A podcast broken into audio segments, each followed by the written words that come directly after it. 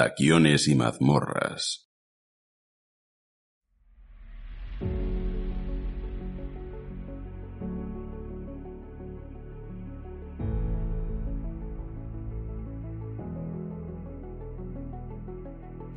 Muy buenas amigos, volvemos con el 3 de 3 de nuestra conversación con el astrofísico, descubridor de exoplanetas y divulgador Guillem Anglada Escudé.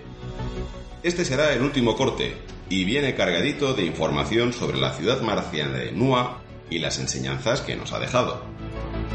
Hablaremos también de los libros, autores, series y videojuegos que marcaron a nuestro invitado especial, y os dejaremos además unos valiosos consejos para quienes quisierais dedicaros el día de mañana a la exploración espacial. Por último, nos gustaría anunciaros que ya se acerca nuestro sexto programa temático, en el que abordaremos en profundidad la tradición y mito de los vampiros. Y sin más, os dejamos con esta última parte de nuestra charla con Guillem. Esperamos que la disfrutéis tanto como nosotros.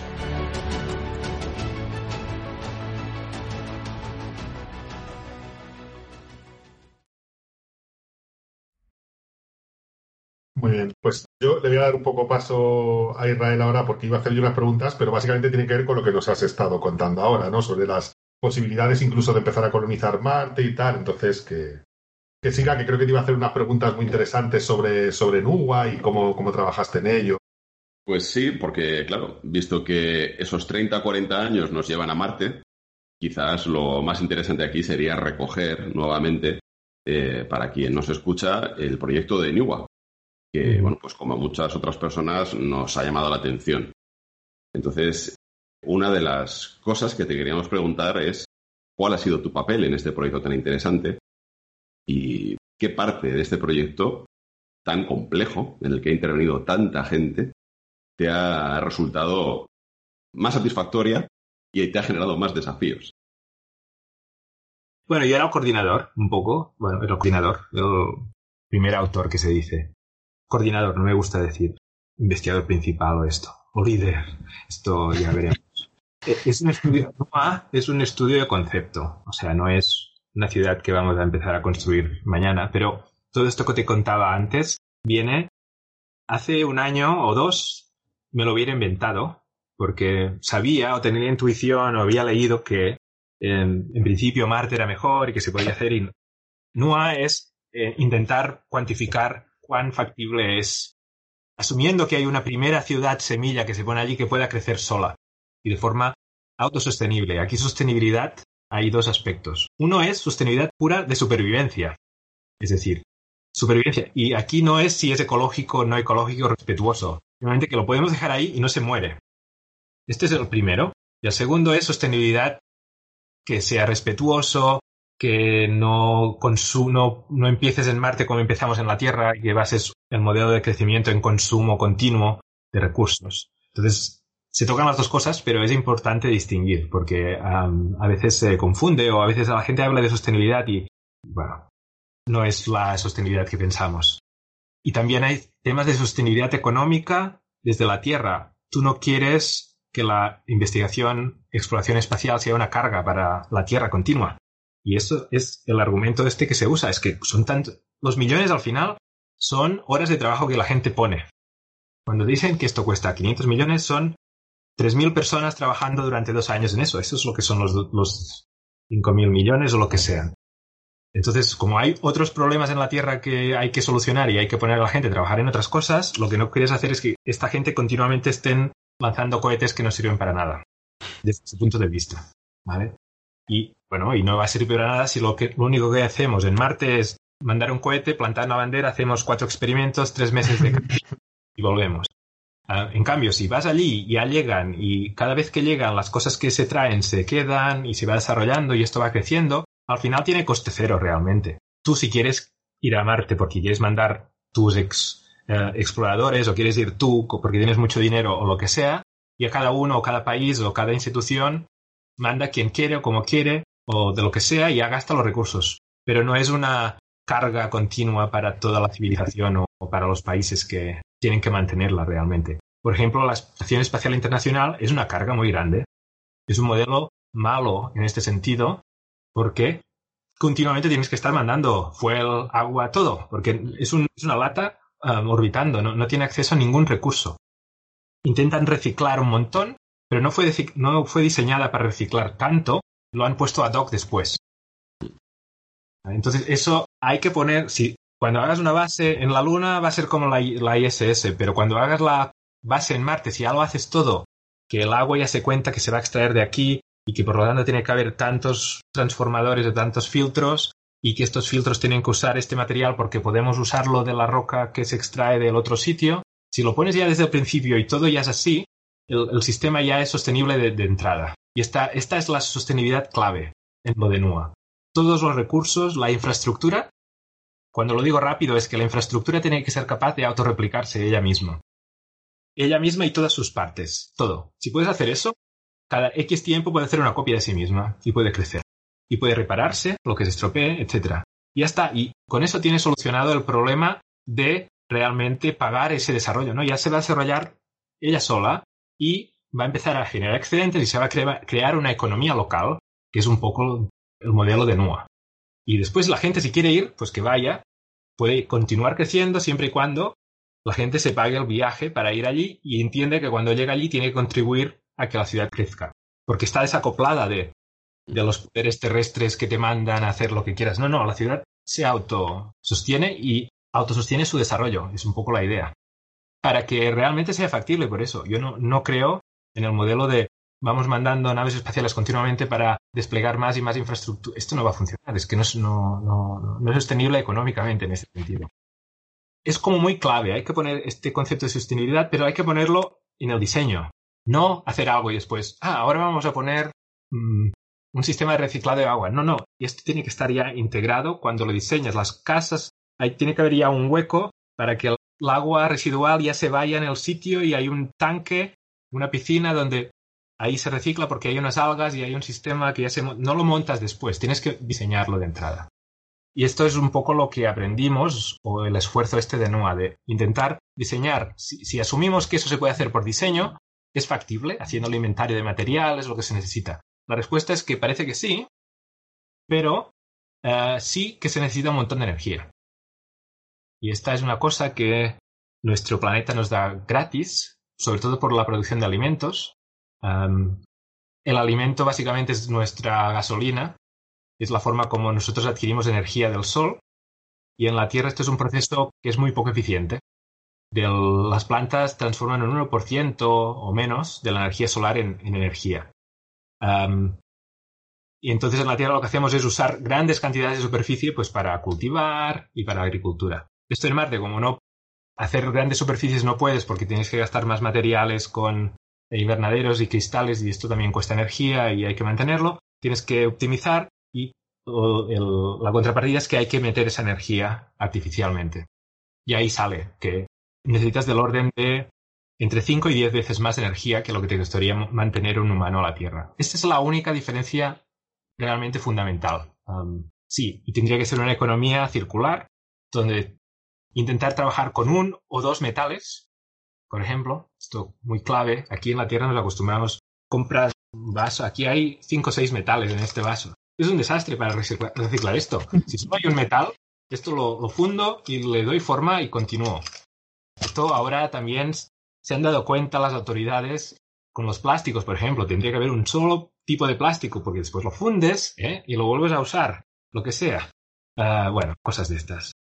Pues estos son los conceptos un poco que vienen de que NUA intentando implementar esto. Después hay cosas técnicas, pues que si está en una roca para proteger de la radiación y, y otros temas. Sí. Pues es muy interesante porque muchas de estas cosas que estás diciendo que en principio las habéis pensado para hacer un modelo marciano, realmente son cosas muy sensatas para planteárselas aquí también, ¿no? O sea, me parece que, de ahí podemos sacar también muchas enseñanzas también a la hora de hacer estos ejercicios de diseño, ¿no? Por así llamarlos. Sí, lo que pasa es que yo te lo cuento a ti, a mí me lo hubieran contado cuatro o cinco años y, me hubiera dicho, sí, sí, ya me lo creo, pero no, no hay para tanta analogía. Pero es cierto, cuando haces el, tema es, hay que hacer el esfuerzo. Y en, cuando estás en Marte, te das cuenta de que no puedes decir, ah, necesitamos un, un, tubo de vanadio. Y es vanadio, ¿dónde saco el vanadio? Vas al eBay, miras el vanadio y te lo, mira, 60 euros. Ah, 60 euros no cuesta nada, no cuesta, sobre el presupuesto total necesito un tubo total. Estás en Marte, no hay tubo de vanadio. Y no hay, en Marte tienes, sí, plásticos, puedes hacerlos, pero tienes que usarlos del CO2 y es finito. Cuesta mucho generar un kilo de plástico de atmósfera de CO2, cuesta mucha energía. Y desde entonces, bueno, este plástico es un material muy útil, hay que usarlo para ciertas cosas, es muy práctico, pero no puedo hacer envases de plástico. Ese plástico tiene que quedarse en el sistema, ya de entrada. Es que ya ni es concebible de que tendría que estar prohibido en Marte, en la ciudad marciana, hacer una botella de plástico para beber agua y tirar. Es que está prohibido, tendría que estar prohibido. Claro. Pero te das cuenta, lo de la agricultura también es una burrada si haces un, sistema óptimo de agricultura, como se diseñan para la ISS o así muy óptimo, en 90 metros cuadrados tiene suficiente para alimentar a un humano. En la Tierra gastamos de media unos 6.000 metros cuadrados por persona. Es alucinante. Y es, o sea, es un factor 100. De, o sea, yo no digo que, que haya que trabajar con 90 metros cuadrados, tampoco hay que ser extremista, quieres un poco más de variedad, de lo justo y necesario, pero claro, de 90 a 6.000 metros cuadrados hay mucho margen de, solo que 500 metros cuadrados podemos liberar porque la, agricultura es la actividad que consume más la superficie del planeta más agresiva ecológicamente, más que la minería, por ejemplo. la mina es muy feo que hacen agujero, pero minas están ahí y son como muy localizadas. La agricultura son extensiones enormes. pues estas cosas, yo antes sabía que era el caso, pero no lo había visto. Estos números que son como muy claves, cuando los ves dices, por favor, lo que, lo que estamos haciendo. Es un ejercicio muy útil y hay una sinergia muy grande para, de hecho, motivar a, que la gente se dé cuenta de, algunas de estas cosas. Lo que nos gustaría ahora hacer, de hecho, es intentar hacer un demostrador terrestre. Mm. Uno o dos o una serie de demostradores para demostrar, ya no es voy a Marte a hacer una excursión para hacer ciencia, un demostrador donde este concepto de que se autorreplica, tienes todas las máquinas 3D printers para hacer metales o para hacer biomateriales. Todo lo tienes ahí y empiezas ahí. Al cabo de cinco años tenías una infraestructura y ya tienes dos. Y donde vivían cinco ahora pueden venir diez. Y ya está. Y si consigues eso, ya has solucionado la colonización del espacio. Obviamente es un poco más difícil en Marte, pero este es, el, este es un poco el reto. Y el mismo el espacio que en la Tierra, de hecho, es lo que decimos. Y si muestras al final los políticos o la gente lo que decía, hay que demostrar las cosas. Yo te lo digo, te lo pongo en y te convenzo. Bueno, esta es la batalla en la a, a mí sí me has convencido, ¿eh? ya te lo digo, ¿eh? O sea... Sí. ya, bueno, pero no, tenemos el, apoyo suficiente. No para que, sí, yo también doy soporte a otras cosas, pero ah, habría que poner, hacer una... O sea, colectivamente, actuar colectivamente, básicamente es el Estado. Sí.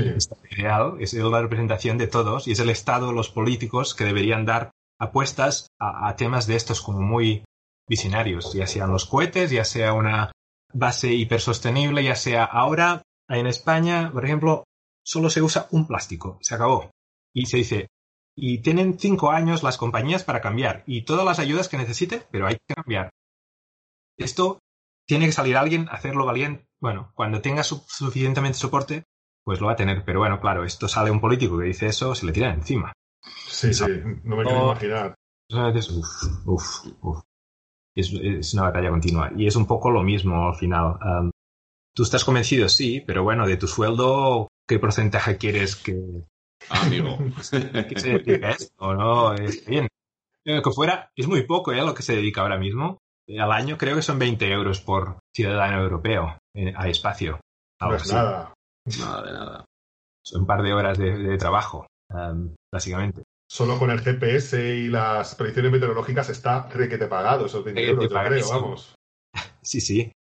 pero bueno, es que es muy caro lanzar cohetes. Ya. Sí, sí que es caro. Claro, si cuentas el cohete, es caro, pero sí. Una pregunta que te voy a hacer, y esta eh, quizás sea una pregunta más, más personal, ¿no? De opinión tuya.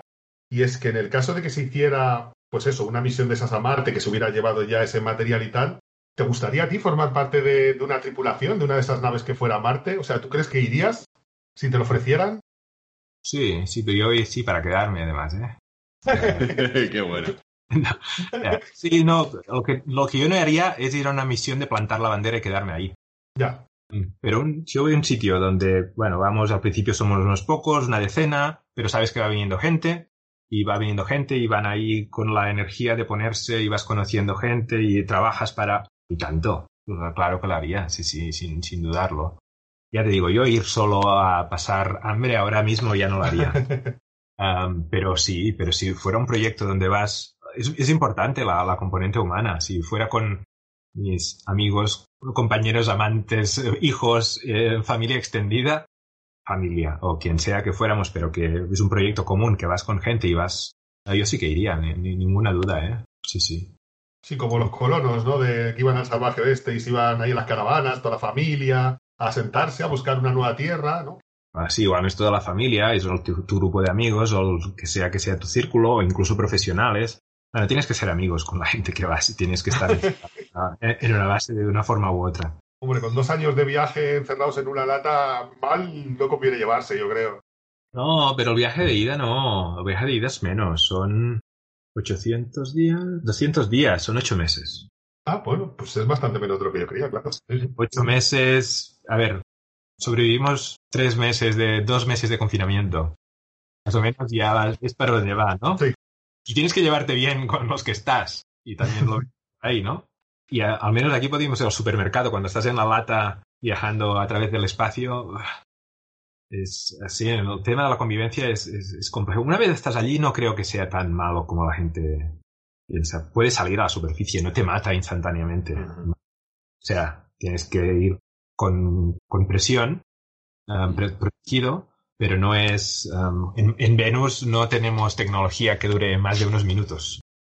Um, se funde prácticamente. Sí, Venus es infernal, ¿no? Es, es horrible. Es horrible, pero Marte sí. Yo sí que iría. ¿Vosotros qué? ¿Cómo... Yo, yo también, ¿eh? Sí, los dos como somos también muy apasionados de la ciencia ficción, la verdad que nos hemos encontrado con muchos entornos marcianos que eh, nos ayudan mucho a imaginarnos cómo podría ser estar allí. No hace mucho que planteábamos un nuevo um, modelo, no un nuevo modelo realmente, sino ese símil entre eh, las naves que Elon Musk proyecta podrían llegar a Marte con las que ya incluía Ray Bradbury en Crónicas Marcianas, ¿no? Esa especie de, de, de vainas eh, metálicas plateadas en las que llegaban colonos en sucesivas oleadas a Marte. Así que. Yo, sí. yo, tengo, yo tengo que añadir que a mí me echan para atrás ciertas cuestiones prácticas, ¿no? Porque, a ver, tanta gente viviendo en un espacio tan cerrado, nosotros lo vemos, ¿no? Por las cámaras, pero es que las cámaras no nos dicen a qué huelen las cosas. Es gente encerrada, no hay duchas.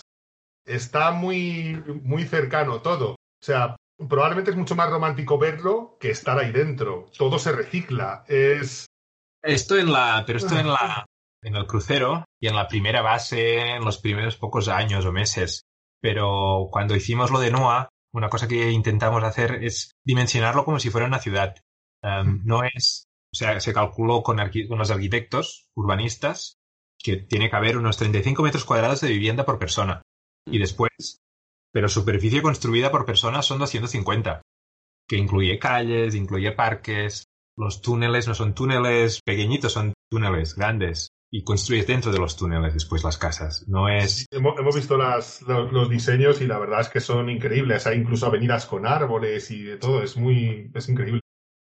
De hecho, al final, una de estas cosas es que cuando cuentas el, el budget, el presupuesto de materiales y energía, el, lo que se le llama el estado del bienestar es nada comparado con lo que te cuesta la potencia, la energía, la manufactura, la extracción, la agricultura. Uf, es que no cuesta nada um, tener hospitales y ah, yo creo que, bueno, sí, no cuesta nada. La fracción es, es, muy pequeña. Y por eso que al final es, no, no, espacios, volúmenes, lo, grandes que sean. O sea, lo que cuesta mantener es a cada humano en la ciudad. Esto es lo que te cuesta realmente. Um, no que tengas el doble de volumen de espacio construido, excavado, eso te cuesta invertirlo, hacer el agujero, pero después mantenerlo realmente no cuesta tanto. El, humano es lo que cuesta, ¿no? más, que más que la infraestructura en sí. Sí, sí. Claro, sí, tenemos nuestra propia gasolina, ¿no? Yo, yo creo que ya más o menos un poco lo que son la parte de las preguntas técnicas y de NUA, no sé si Israel estará de acuerdo conmigo, un poco la gente hemos pensado más o menos sobre todo en la sostenibilidad, nos lo has dejado bastante claro, la verdad, y es mucho más interesante incluso de lo que habíamos pensado en un principio. Y ahora, un poco, por lo que tiene ya que ver un poco también con nuestro podcast, y que has dicho además que te gusta mucho la ciencia ficción, pues nos vamos a hacer unas preguntas que, que, queremos un poco usarlas en todas las entrevistas también. Nos gustaría saber un poco qué piensan, y entonces vamos a irnos turnando Israel y yo, yo creo, las preguntas. ¿No te parece bien, Israel? Sí, sí, adelante, Darío. Bueno, la primera sería eh, y cuando hablamos de obras de ciencia ficción, pueden pues también hablar de obras de fantasía, por ejemplo. Pueden ser películas, series, libros, cómics, videojuegos. ¿Qué obra de ciencia ficción es tu favorita actualmente? ¿Cuál dirías, me la puedo ver otra vez o me apetece o la recomiendo? aquí me has puesto en un compromiso porque... Puedes decir varias, no te preocupes. Eh, claro, si, si, me dijeras qué película, te la digo. Si me dijeras qué libro, también. Pero tengo películas favoritas, series favoritas, libros, cómics, no tanto, y videojuegos también. Pues si haces unas cuantas, y especialmente a mí me interesa videojuegos, porque no suele ser muy habitual. Hombre, ya, ya lo sé, es lo que digo, yo vengo de un background un poco, un poco distinto igual. Ojo, que yo me estoy terminando el Prey ahora mismo, que es también una estación espacial, un juego de Arcane que es increíble, no sé si se ha jugado, pero... No, no, ahora que, que he estado, yo he estado jugando al más, al más Effect Andrómeda, Ah, mi hermano lo está jugando ahora también. Sí, se nos acaba la, la, saga. que cuando empiezo a jugar, entonces pasa dos o tres días muy enganchado y no, lo puedo permitir ahora. Pero uh, sí, sí, uh, ya digo, videojuegos, uh, de todo, de todo. Va, te doy rápido, así, cosillas. Sí. Películas, eh, bueno, las de Star Wars, las de Guerra de las Galaxias son las primeras que vi que me acuerde. Y son unas de las que encendieron el, el, el fuego. Sí, así más modernas, pues sí, vale. Ahora la de Martian yo creo que está muy bien, muy chula. las de Star Trek. A mí First Contact me gusta mucho. Es mi favorita también de las películas. Se me pone la piel de gallina cuando saltan. el motor Cochrane, ¿no? El Jeff Cochrane. Cuando saltan la primera vez se me pone la piel de gallina aún. Cada vez que la veo. Y no voy a contar el final porque si no es un series también, bueno, de todo, series ciencia ficción un montón, ahora The Expanse, yo creo que es la mejor que hay, de lo mejorcillo que hay, dando, pero cosas como así actuales, Snowpiercer también me gusta mucho, los futuros distopianos y eh, distópicos y eh, esto me va bastante. Uh, así más antiguas, que incluso que no son, sí, de ciencia ficción, pues sí, las de Star Trek y... ¿Cuál? Me lo trago casi todo lo que he podido, ¿eh? O sea, si está en Netflix y ha estado más de eh, dos semanas me, lo he visto todo, sí. Um, pero de Expand yo creo que ahora mismo sí tengo que comentar además que está, um, está en vivo. Es un poco, es la visión de Kim Stanley Robinson que con eso mis libros favoritos. El libro por excelencia que a mí me marcó la adolescencia y después ha guiado muchas de las cosas que hemos dicho aquí es Marte Rojo. Marte Rojo. No sé si lo habéis leído. Y ahí la... No, pero nos lo acaba de recomendar uno de los seguidores del, canal nos la acaba de recomendar, nos ha dicho la saga Marte Rojo, Marte Verde. Marte. Y voy a empezar con ellos en cuanto pueda, seguro. Ah, claro, claro, hombre, claro, es el, es el, es la visión, sí, sí. estoy terminando ahora con, con, Amanecer Rojo, Hijo Dorado, que no sé si los conoces, que están bastante interesantes. Y eh, en cuanto termine me pongo con Marte Rojo seguro. Sí, ya, ya, ya, los coges de tirón. Uh, verde y azul ya cuestan un poco más de leer, pero Marte Rojo, uh, bueno, sí, es, es geopolítica, ¿eh? no, no, es ciencia, bueno. Y Kim Stanley Robinson es un monstruo. Y también es socialmente lo que, cómo lo piensa y cómo estructura y cómo se organiza la sociedad y la resistencia marciana. Bueno, ya verás, no te cuento. Estamos encantados porque es que... Y bueno, los que estéis escuchando ya sabéis, ¿eh? La recomendación de Guillem, Marte Rojo... Eh, sí, te marca, te marca. Y el, bueno, y también otros libros así de ciencia ficción también me he leído un montón, ¿eh? Pero que una referencia muy clásica es um, Ursula K. Le Guin también. Es la ciencia ficción tocando temas muy complejos cuando ella estaba. Yo me sorprendí cuando, los, cuando vi, leí los libros y después me di cuenta que, que lo publicó en los años 70 en Estados Unidos, que habla de comunismo, anarquismo, lesbianismo y todo el espectro de relaciones. Y ahí en Estados Unidos una mujer no la quemaron de milagro. En, casi pleno macartismo, ¿no? Como se dice, que había una caza de brujas prácticamente. sí, sí, era 70 y esto que era así, la época de la caza de brujas. O sea, que no, sí, no, tengo que leerme bien su historia y cómo, cómo se puso en los fregados que se puso y la dejaron. Bueno, la dejaron, no lo sé, realmente. Igual lo pasó mal. Es que esa gente leería poco libro, yo creo, ¿eh? Ya, supongo que sí, la, se ignoró la, y no, no se dieron cuenta, o no sé, sí. Después están. Usual Carguín también tiene los libros de fantasía. Sí. Mag de Terramar, el mago de Terramar. O sea, lo en catalán y en inglés.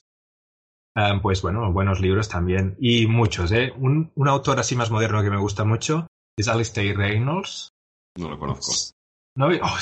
Bueno, Tenemos mucho que aprender. Por favor, Sí, sí, Guillermo. ¿Qué, qué libro? ¿Por, por cuál empezamos por ese autor? Venga, dinos, porque Este, tomamos yo, nota ya. yo empecé a lo random, muy aleatorio, con uno que se llama Galactic North. Vale.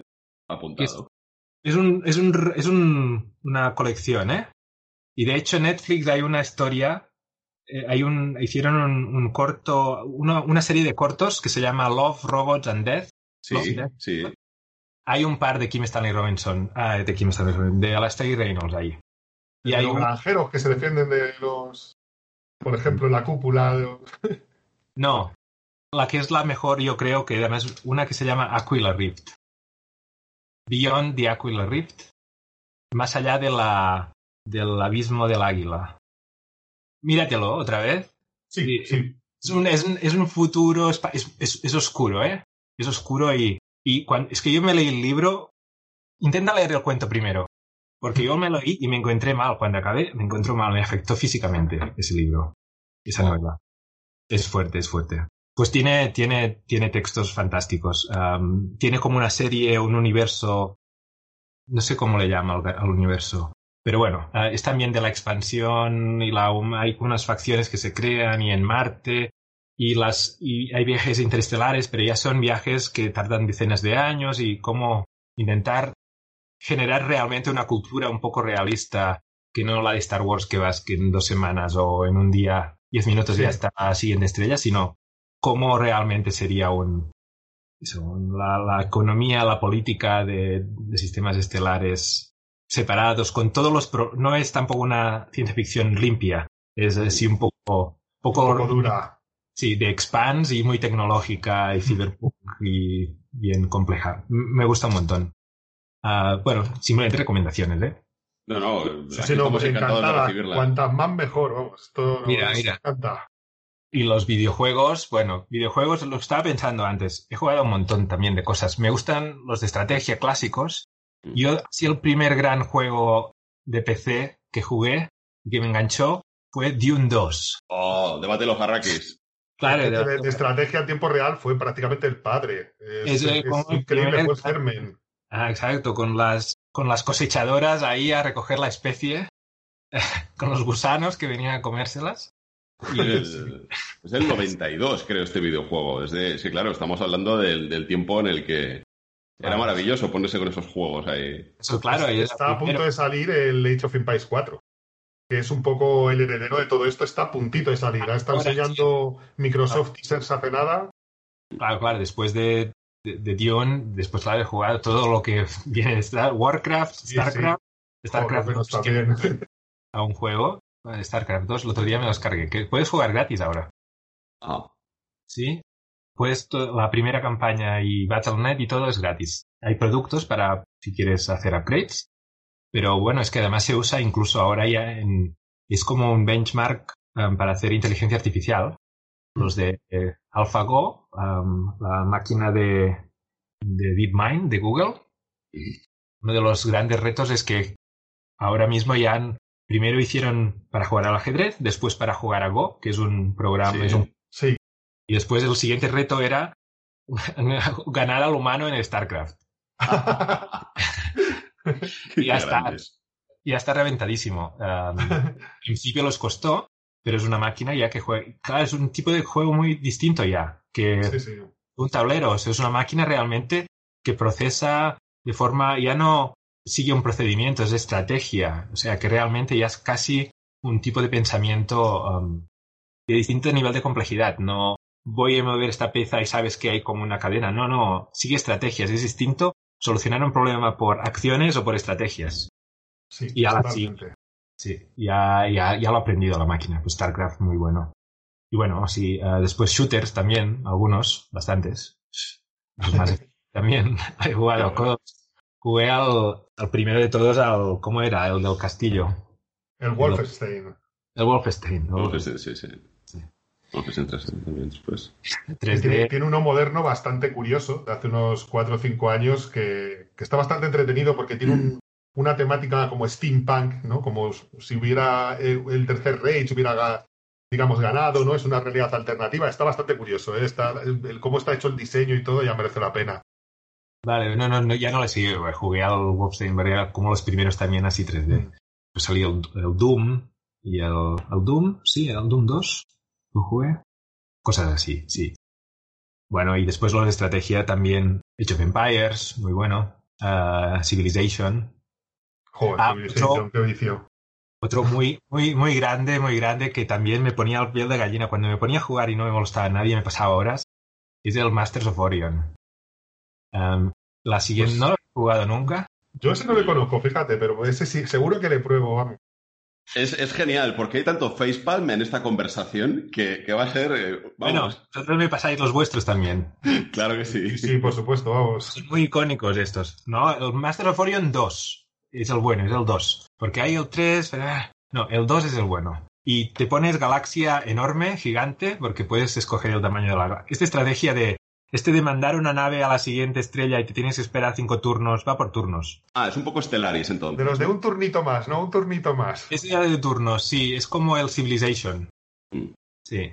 Y vas dedicando recursos a investigación, o- y hay un árbol tecnológico muy grande y desarrollas tus cañón de taquiones y, Qué bueno. y cosas de estas. Y puedes escoger tu raza y te la customizas para que, para que sea más tech o sea más agresiva o diplomacia. Es un, el, el 2 es muy completo y muy chulo. Em, además me relajaba mucho y tiene una música así muy... uh, El, el, es- el Stellaris lo has probado, que es No, también de no. estrategia actual de los de Paradox. Pues ese yo creo que te puede gustar si lo pruebas, el Stellaris, ¿eh? Vale. Está- Bueno, lo que decís tiene mucho la pinta de que es, es el tipo de juego. Sí, sí, Sí. sí. Bueno, recomendación, vamos, fija, a los dos nos encanta. Yo, de hecho, lo descubrí en casa de Darío, cuando todavía se podía uno ir a jugar horas a casa de un, un colega. Y vamos, increíble. De hecho, cuando empezabas a describir un poco cómo era el, el Masters of eh, Orion, eh, automáticamente me venía a la cabeza este. A mí me lo ha recordado también, cómo primero vas explorando, luego vas colonizando, vas incluso terraformando a largo Claro, plazo con, con los, los tiempos que das al botoncito y pasan años directamente, porque No, Claro. no, los- sí, transformas, desarrollas la tecnología de, sí, sí, de transformar mundos barren a, a desérticos y de desértico a jungla y de jungla a Gaia. Y Sí, sí, sí. sí, sí, justo, justo. Eso es, eso es. es el- pero esto, el Stellaris, no sé de qué año es, pero casi es un, no es un clon, ¿no? seguramente es la versión nueva y moderna. Es que después fallaron, hicieron el Masters of Orion 3 y no, ya no respetaba el- la forma del juego. Stellaris, ¿de qué año es? Ya verás. Uh, Pues será a lo mejor del 2014, puede ser, o por ahí. el- es relativamente reciente. ¿eh? Stellaris tiene buenos gráficos, bueno, no es que sean buenos, más actualizados. De Steam, ya veo. Sí, ¿no? El Masters of Orion es de los 90, ¿eh? vale, Sí, sí, ese es antiguo, antiguo. Es, Pues Stellaris, ya te digo, vas a ver un par de teasers y, y lo vas a jugar seguro, porque es, es muy divertido. es, eh, Sí, no, Masters of Orion 96. Y yo me lo compré muy, muy... Ba- Battle of Antares, sí. Y funcio- funciona muy bien, además, la diplomacia entre las razas y ese tipo de cosas es muy, muy interesante. Sí, bueno, sí, sí, es, el- sí, es el mismo tipo de juego. De la diplomacia hay que jugarla muy bien en esto. Tienes que esperar y que carguen unos contra los otros, mandar espías para que Eso, sí, sí, todo, todo. eso es, eso es. se, se molesten. Sí, sí. Muy bien. Pues sí, sí, ya está un poco ya a otras cosas, pero así a grosso modo ya creo que ya he hablado suficiente al menos de videojuegos y cómics, sí. Bueno, pues te quedamos muy agradecidos también por este apunte. La verdad es que al final la charla está siendo un poquito como el modelo que se planteaba de NUA, ¿no? Es autorreplicativa. Es decir, van saliendo temas y, y no deja de, de- de crecer con aportaciones la más de interesantes. Y llevamos un montón y a mí se me ha hecho cortísima, la verdad. Sí, y, y aún así, eh, queríamos pedirte una pregunta. Eh, Sí. Vamos, ¿qué consejo le, darías a un estudiante que comience ahora y en un futuro se plantea profesionalmente el ingresar o el llegar a ese campo tan apasionante como el de la exploración espacial? Eh, buena, buena pregunta. O sea, te voy a decir lo obvio primero, que es que esté muy motivado y tiene que gustarle mucho. ¿Tiene que ser bueno? Sí. Tienes que tener las habilidades. No hace falta que sea el mejor de su clase también. Típico, ah, es que eh, no, la física no se da bien, pero no soy el que saca. Tampoco hace falta. Yo era malo, de hecho, con según qué cosas. Y el, el no, no hace falta ser el top, pero se, tiene que dar, se te tiene que dar bien y tienes que estar muy motivado porque se hace duro a ratos y si no lo dejas, llega un momento en que te cansas. O lo dejas porque te cansas, te aburres en la universidad, o te aburres en el máster, o te aburres en el doctorado, o te quemas porque no te pagan y todo, y no puedes ir a ningún sitio, o te quedas sin trabajo después de 10 años de ir por el mundo. Lo que quiero decir con eso es que si esos 10 años los has disfrutado, bien. Si no, vas a ser una persona muy amargada. Y lo he visto que ha, ocurrido a gente. Eh, entonces, al menos disfrútalo mientras lo hagas. Porque nadie te garantiza nada en este mundo. Vas a hacer el doctorado, vas a hacer la licenciatura, el máster, te van a dar una beca de doctorado, pero es una pirámide y es muy, no es una pirámide, es muy, es un embudo muy, muy fuerte y entonces es lo que decía antes, un poco los juegos del hambre y hay que vigilar. Entonces, hay que, lo que sí que, en vez de obsesionarse, lo que uno puede hacer es no necesariamente estudiar física o ingeniería aeroespacial, que es como lo más natural, porque hoy en día espacio está empezando a tocar todos los, todas las ramas y sobre todo si empezamos a hablar de bases en la Luna, bases en Marte, soporte orbital a servicios, navegación, clima, ecología, etcétera, etcétera.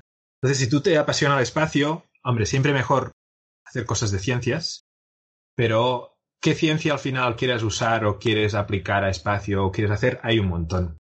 Y de hecho, ahora mismo a mí personalmente me hace más gracia intentar colaborar con gente que no son astrofísicos o ingenieros aeroespaciales que con los de siempre, porque ya nos conocemos todos y hay cosas... Es mucho más fácil, o sea, los proyectos multidisciplinares a veces cuesta em, poner, establecer la conexión con la gente, pero sacar algo nuevo es mucho más fácil. Porque yo, en mi campo, para ahora hacer algo nuevo en exoplanetas, tengo que hiperespecializarme. He tenido que hacerlo durante muchos años para hacer ese pequeño paso. Multidisciplinar, como los físicos no hablan mucho con los ingenieros químicos, eh, a la que pongas dos cosas una al lado de otra sale una cosa nueva que no se había hecho antes y hay mucho campo para explorar. Entonces hay muchas posibilidades ahí. Ah, yo es lo que diría a la gente. O sea, sí, estudia lo que quieras, tendrás opciones para ir cambiando. Puedes hacer una licenciatura después un máster distinto, cosas así, y que tiene que gustarte mientras lo estás haciendo. Ah, lo que sea, pero que te guste mientras lo haces y lo disfrutes y estudies y, leas ciencia ficción y juegues, leas online o con, sí, con, los que, con lo que sea, pero tienes que disfrutar del proceso. Es, es fundamental, porque la garantía de trabajo no te la va a dar nadie, sobre todo en este país. Y, y, eso, y que no hace falta hacer eso, la física, las matemáticas, no solo eso, no es solo eso, hay muchas opciones. Uh, yo altamente recomiendo a la gente que, gente joven, que se lo planteen de, bueno, yo sí, espacio quiero hacer, pero de hecho también me gusta mucho la biología o los animales, pues entonces hay, hay cosas. Ahora estamos haciendo unos experimentos con una gente del Instituto de Ciencias del Mar, Laia Rivas, una investigadora allí. Estamos haciendo um, cómo se desarrollan peces cebra, pues unos pececitos, en gravedad, en hipergravedad, porque en microgravedad no podemos, no podemos hacerlo en el laboratorio, pero a ver el efecto de gravedad en el desarrollo fisiológico, incluso epigenético, que es un tipo de genética que se mira. A ver. Y es. Ella nunca lo había hecho, pero hemos establecido esta colaboración. Tenemos un estudiante de máster que está haciendo las medidas y está haciendo cosas muy chulas que no se nos habían ocurrido antes. Y bueno, yo creo que va mucho por aquí. También este tema de espacio ya no es una cosa de cuatro gatos, es, es un sector que se está integrando a muchas cosas y tienes que tener, como cualquier otra compañía o como cualquier otra organización, todo el rango de especialistas, desde cocineros a a contables, a, abogados, a gente que hace software, lo que sea. Entonces hay muchas opciones para trabajar. No hay que obsesionarse en solo lo ingenieril y lo más clásico. Los perfiles hoy en día son muy, muy anchos. Qué bien. Pues no sé, eh, Darío, ¿tú tienes alguna cosa en el tintero que quisieras eh, preguntar? No, y, y, ya me da puro porque la verdad es que ya hemos Sí, tenido mucho, es- mucho tiempo aquí. Nos ha dado muchísimo más de lo que Es increíble, pedido. la verdad. Eh, Guillem, aparte de ser un, un profesional increíble en lo tuyo y reconocido, te digo que, que personalmente molas. O sea, Ya que, ves, que- que- que me quedo con las ganas de tomarme esa cerveza que has dicho antes porque la verdad es que Podemos jugar a, podemos jugar por turnos, ¿eh? Creo. pues será genial, sí, no podemos... está mal. eh, ¿eh? Instalas en Stellaris, pero dices echamos una. Yo, vamos, encantadísimo. Ya lo, ya lo Se- miraré. Seguro que nos arrasas, pero bueno. Est- Estoy un poco oxidado, sí, pero no. Ya necesito un, un par de semanas para, para cogerle, sí, sí. Muy bien. Pues eh, por mi parte también eh, decirte una vez más, Guillem, muchísimas gracias. En serio, ha sido un, un lujazo, un, un privilegio. Sí, y, un- y además es que nos lo hemos pasado muy bien. Entonces, eh, bueno, yo creo que esto también se, se transmite después a quien quiera que nos escuche, que ojalá que, que lo haya pasado también como nosotros, pero que por la parte que nos toca, qué bien. Y de verdad, gracias. Muchas no, no, gracias a vosotros, ha sido un placer. Muy divertido. Venga, continuad. Gracias, Guillem. Ánimos. Hasta luego y buena fortuna con todo. Es. próspera vida, Guillem. Con esto terminamos con esta fantástica charla que hemos mantenido con, con Guillem Manglada Escudé. Y bueno, pues, ¿qué deciros? Eh, si os ha gustado este programa, por favor, no dejéis de darnos ese like, que no cuesta nada y a nosotros nos ayuda muchísimo. Estaremos también encantados de leer y contestar a vuestros comentarios, ya sea en la caja de comentarios del podcast o escribiendo a taquiones y o en las redes sociales. Muchas gracias por habernos escuchado y hasta la próxima aventura.